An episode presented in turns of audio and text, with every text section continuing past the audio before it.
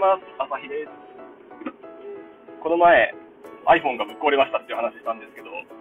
なぜか元に戻りました。これ完全にダメなやつですよね。いつか完全にいっちゃいますよね。まあ、とりあえず戻ったんで、とりあえず保留にしてますけど、そのうち、これ時間の問題ですね。さあ、今日は2つお話ししますよ。1つは、元気があれば何でもできるっていうのは嘘っていう話と、えー、2つ目は、営業職は俳優業だっていうお話です。1つ目の元気があれば何でもできるっていう、これは嘘ですね。あの、アントニオ猪木さんには申し訳ないですけど、これは嘘です。元気あっても何でもできないじゃないですか。元気があったってケアレスミスは減らないし、元気があったってマルチタスクはできないし、もう、これは嘘です。ただ、言えることは、元気があれば何かはできます。これは間違いない。元気さえあれば自分の得意なものは必ずできます。お聞きの皆さん、何が得意ですか？僕は何か一つのことに集中してこう全力投下するのが結構得意、まあ、一点集中タイプなんですけど、あの営業を始めた頃は新規訪問ばっかりしてました。もうアホみたいに、初めましてっていう飛び込み営業を毎日のようにやってました。当時は、えっ、ー、と、人見知りだったんで、初対面で何喋ってもいいかもわからず、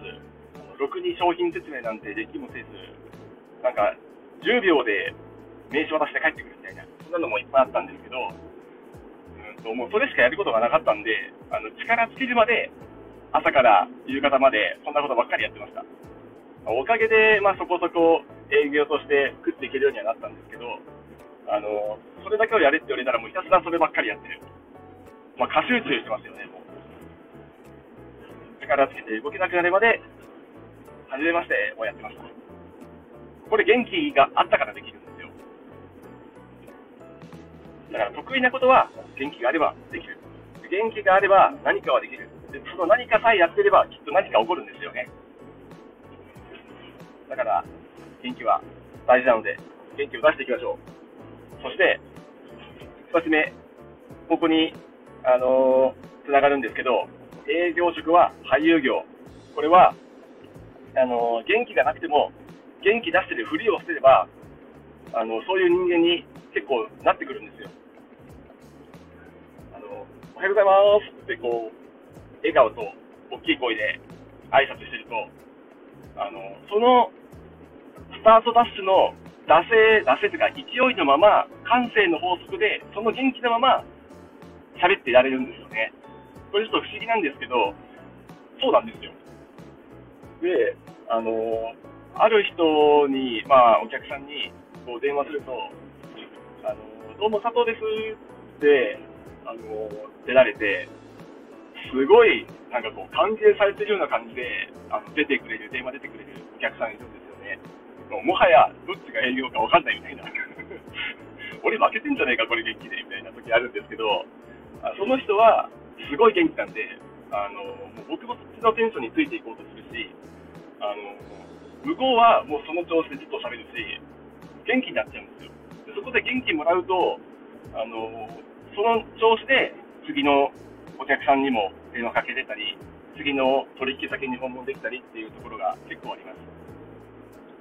なので、あの仮に元気がなかったとしても、ちょっと元気を出すふりをしてみる、ちょっと演出してみる、これを、あのー、やると、あのー、本当の自分じゃない別の自分が演じられるんですよ。よく、えっ、ー、と、中学デビュー、高校デビュー、大学デビューっていう言葉使いますよね。あいつ、